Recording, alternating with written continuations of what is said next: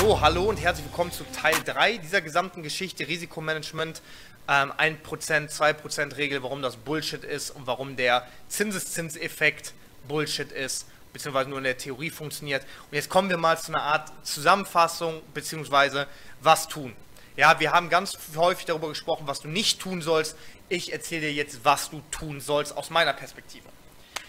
Ich sag dir vorne rein, bei mir in der Ausbildung bei mir in der Komplettausbildung im Mentoring dreht sich die meiste Zeit alles um das Risiko und das Money Management. Das ist das Schwierigste, was es überhaupt im Training gibt. Zu entscheiden, wann, wie einzuschätzen, was sollst du machen und so weiter und so fort. Und da möchte ich dir schon mal eine kleine Hilfestellung geben. Ein Risiko im Trading muss in zwei Dinge unterteilt werden. Einmal ein Initial Risiko, also ein Initialrisiko, das am Anfang und einmal ein laufendes Risiko. Das bedeutet also, sagen wir mal, der Markt bewegt sich nach oben. Du willst hier Short einsteigen, aus welchem Grund auch immer. S für Short. Dein anfängliches Risiko mag vielleicht hier oben liegen. Stop-Loss hier oben. Ja, was passiert, wenn der Markt hier nach unten läuft? Meistens ist dein Ziel, dass du dein Risiko verringerst. Das heißt, auf Break-Even ziehst. Das hier war dein Initialrisiko. Jetzt ist der Markt hier zu diesem Zeitpunkt. Bedeutet, dein Initialrisiko wäre das hier jetzt mittlerweile, beziehungsweise das hier plus das, was du jetzt schon gemacht hast. Aber manchmal ziehst du ja auch den Stopp nach, ja, und das machst du meistens nach irgendeinem Intervall, nach 20 Pips Profit und so weiter und so fort. Absoluter Bullshit. Aber lassen wir es, das, darum soll es nicht gehen. Du ziehst deinen Stopp nach, das heißt, dein effektives Risiko jetzt noch ist das hier. Das heißt, das hier ist dein laufendes Risiko, weil mit Bewegung des Marktes nach oben, nach unten verändert sich dieses Risiko. Aber dein Initialrisiko ist nur am Anfang gegeben und verändert sich dann ja. Jetzt sagen wir mal, ja, sagen wir mal, das Ganze hier, dein Initialrisiko ist noch da und der Markt bewegt sich jetzt weiter nach unten. Das heißt, der Markt ist effektiv hier unten. Lässt du den Stopp liegen, riskierst du das hier. Das heißt, das, was du hier schon verdient hast, ich sag mal, Loser-Trader sagen, ja, das ist ja Geld, was ich sowieso nicht hatte. Dementsprechend ne, ziehe ich das gar nicht mit. Ich sag dir als Vollzeit-Trader, der sein Auto, der seine Wohnung hier in Dubai zahlen muss, das hier ist bares Geld. Wenn ich mir das hier einlogge, habe ich das Geld auf meinem Trading-Account und das Geld kann ich mir auszahlen lassen. Das heißt, das hier ist schon eine Belohnung in Anführungsstrichen dessen, was ich für eine Trading-Idee hier hatte. Bedeutet, für manche Trader ist da immer noch, die den Stopp da oben liegen lassen, das hier das Risiko das fortlaufende Risiko und das Initialrisiko. Für andere Trader ist das Risiko, dass sie den Stopp hier auf Break-Even ziehen und das hier ist das fortlaufende Risiko. Andere Trader wiederum legen den Stopp hier hin und dann ist das hier das fortlaufende Risiko. Ja, ein Teil des Initial-Risikos und ein Teil des fortlaufenden Risikos. Bedeutet, du siehst, das sind ganz verschiedene Aspekte und du brauchst eine Systematik dahinter, wann du dein Initialrisiko überhaupt anpasst und wann du letztendlich ähm, dein fortlaufendes Risiko anpasst oder das Risiko aus dem Markt nimmst. Stop-Loss auf Break-Even ziehen heißt, du nimmst dein Initialrisiko aus dem Markt. Trotzdem, wenn du hier im Profit bist, hast du das noch als Risiko. Das ist Geld, wenn du jetzt einloggen würdest, wenn du jetzt auf diese Taste drücken würdest, ist das jetzt dein Geld. Versteh das. Wenn du das nicht machst, ist das weiterhin ein Risiko, was du dem Markt übrig lässt. Bedeutet nicht, dass du hier einloggen sollst, aber da steckt eine Systematik hinter. Ich möchte dir zeigen, dass das Ganze mit etwas komplexeren Zusammenhängen auch dann tatsächlich äh, darzustellen ist, beziehungsweise zu verstehen ist. Auf der anderen Seite, wann gehst du aus so einem Trade raus? Ja? Wann läuft, wann sagst du, wann gehst du aus dem Trade raus? Du gehst hier Short. Hier hast du die Short-Möglichkeit. Hier liegt dein Stop-Loss hier oben. Ja? Das bedeutet also, du musst zu gewisser Zeit im Markt. Und dafür musst du dir den Markt anschauen, du musst Marktswings erkennen, du musst den Trend erkennen, du musst Liquiditätsphasen, Support, Resistance erkennen, musst du alles im Markt sehen am besten. Und musst zu gewissen geschickten Zeitpunkten dir im Markt einfach mal einen Alarm hinlegen und sagen, pass auf, der Markt ist jetzt hier und der kommt langsam auf diese Unterstützungszone zu. Wenn du hier short drin bist, willst du ja nicht, dass der Markt in der Unterstützung dreht. Das willst du ja am besten nicht, weil dir davon Profit weggenommen wird. Was du ja eigentlich erhoffst oder erwartest, ist, dass der Markt hier durchbricht und sich weiter nach unten fortpflanzt. Aber was deine Aufgabe als Trader ist, als professioneller Trader, in diesem Zeitraum hier zu evaluieren, ob die Chance groß ist, dass der Markt nach oben gegen dich läuft oder nach unten für dich läuft. Je größer die Wahrscheinlichkeit ist, ob der Markt für dich läuft und woran siehst du das? Wie kann so eine Wahrscheinlichkeit ungefähr kalkuliert werden? Gut, bist du hier short gegangen, weil der Markt in einem Abwärtstrend ist? Bist du short gegangen, weil die gleitenden Durchschnitte hier liegen und du sagst, die werden hier durch einen, den dynamischen Widerstand gefedert? Liegt hier ein dynamischer Widerstand? Ist das hier eine Umverteilungszone? Oder gehst du short, obwohl der Markt in einer Aufwärtsstruktur ist? Hier hoffst du auf einen kurzen Kontertrend, dass der Markt hier dreht. Ja, willst gucken, ob der Markt hier seine Trendwende einleitet oder vielleicht geht er dann weiter nach oben. Willst du hier den Kontertrend handeln? Bewegst du dich gegen eine Impulsbewegung? Bist du mit einem Fibonacci Extension in den Markt eingestiegen oder ist das das Retracement von einem übergeordneten Abwärtsimpuls? So kommst du ja zu deiner Idee und so überlegst du dir die Wahrscheinlichkeit, wie du in den Trade einsteigst wie du in den Trade einsteigst, ist aufgrund von Wahrscheinlichkeiten beruhend und da beziehst du ganz viele Dinge ein. Die Struktur, ja, Struktur, Trend, vielleicht Indikatoren, MS, äh, MSI, MACD, RSI, EMAs vielleicht, ja, all das benutzt du halt, um eine Wahrscheinlichkeit zu berechnen, um in den Markt zu gehen. Genau diese Wahrscheinlichkeit musst du auch berechnen, meine Liebe oder mein Lieber, um zu schauen, wann gehe ich aus dem Markt heraus ist doch ganz klar, wenn du aufgrund dessen, was du eine Wahrscheinlichkeit im Markt erkennst, dass Option A passiert anstelle von Option B, entscheidest du dich deswegen, den Trade zu machen. Wenn du das Ganze jetzt im fortlaufenden Markt nicht machst, dann gehst du einfach willkürlich raus. Du kannst auch nicht willkürlich rausgehen, weil dein Ausstieg ist der geplante Einstieg eines anderen Traders.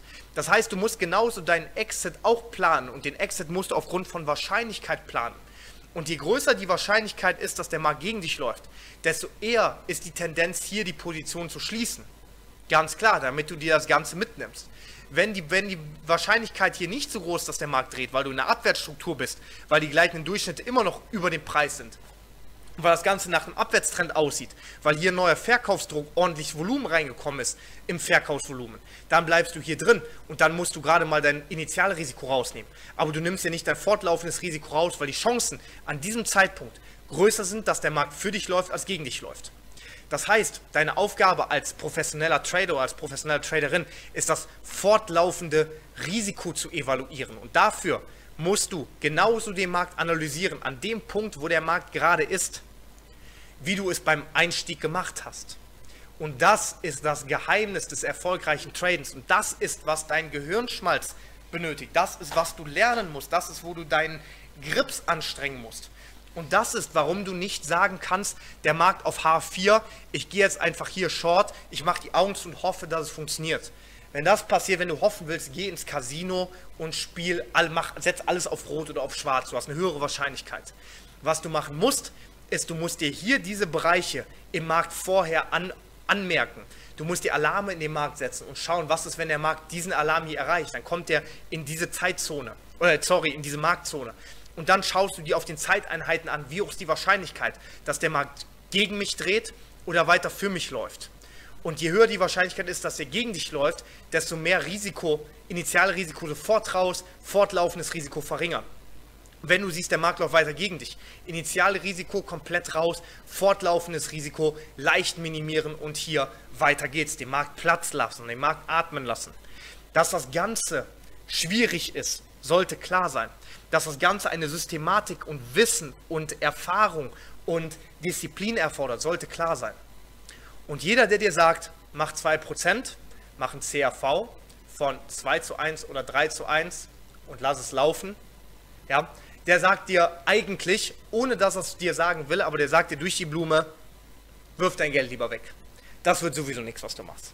Ja, das heißt also, egal ob du mit 2% handelst oder mit einem festen Risikobetrag als Anfänger, als Anfängerin, wenn du keinen Trading-Skill hast, wenn du keine emotionale Disziplin hast, dann wirst du deinen Account sprengen und dann helfen dir die 2% auch nicht.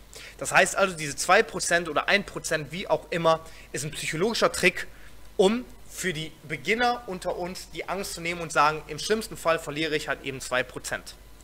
Wenn du nicht traden kannst, wirst du damit, wie auch mit festen Dollarbeträgen oder mit festen Eurobeträgen, dein Konto sprengen.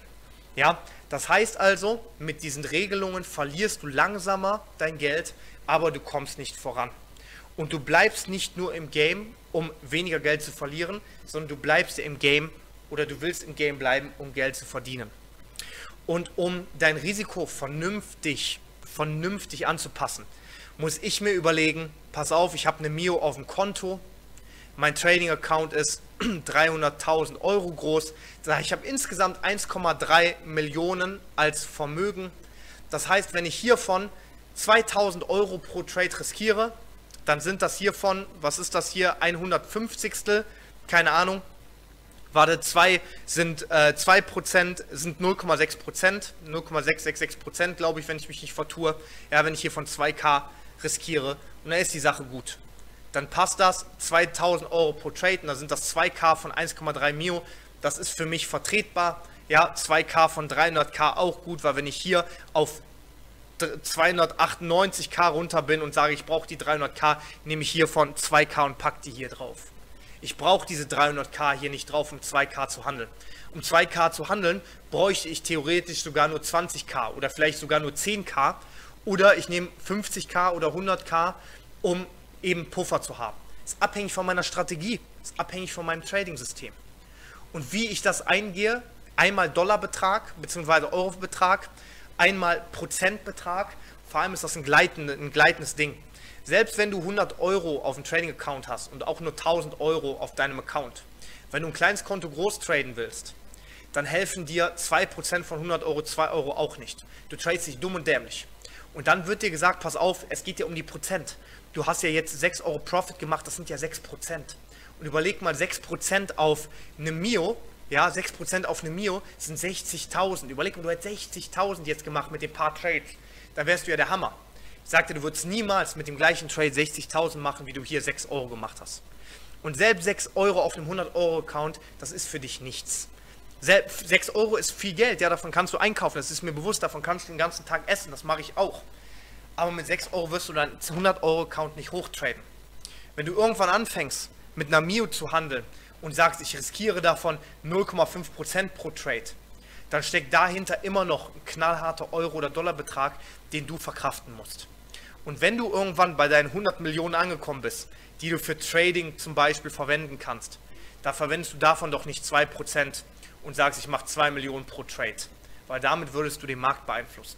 Das bedeutet, wie ich meine Risikotoleranz einmal festmache, aufgrund meines Skills, indem ich ehrlich zu mir bin. Ich gehe aufgrund meiner Psychologie, meines Mindsets, meiner Risikotoleranz und vor allem nach Evaluation des Setups. Wenn ich einen Short Trade mache und der Short Trade in einem Abwärtstrend, ja, in einem Abwärtstrend ist, wenn der MACD sich hier schön nach unten in der Konvergenz bewegt und sich wieder hier nach unten schneidet, ja, dass der MACD äh, ist, wenn der RSI zum Beispiel hier an der 70er Zone angedockt ist und runterkommt. Wenn ich sehe, hier ist der EMA 110, der hier sehr, sehr schön lang läuft und hier den Markt von oben die schützende Hand drauf hält. Wenn ich sehe, dass das hier ein 61,8er Retracement zum Beispiel ist, dann stimmen die Zeichen ziemlich gut. Und dann ist die Wahrscheinlichkeit, hier einen guten Short Trade zu machen, sehr, sehr hoch. Wenn ich sehe, der Markt macht die gleiche Bewegung, ja, aber ich sehe zum Beispiel, pass auf, hm, hier sieht es eher so aus, als wenn der Markt Volumen verloren hat, Verkaufsvolumen, Verkaufsvolumen, wenn er das verloren hat.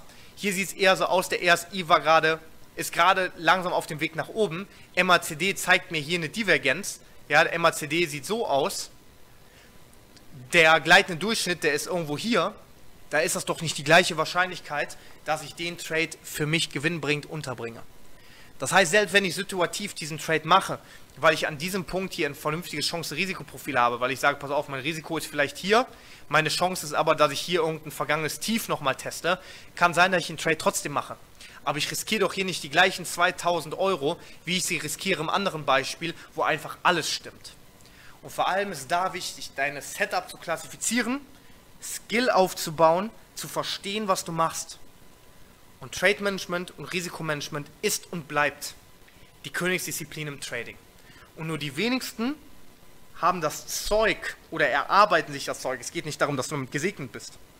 Die wenigsten haben das Zeug, ähm, diese Lernbereitschaft, das überhaupt zu erlernen, um zu verstehen, was da abgeht, um überhaupt voranzukommen, um überhaupt hier richtig, richtig, richtig was zu leisten.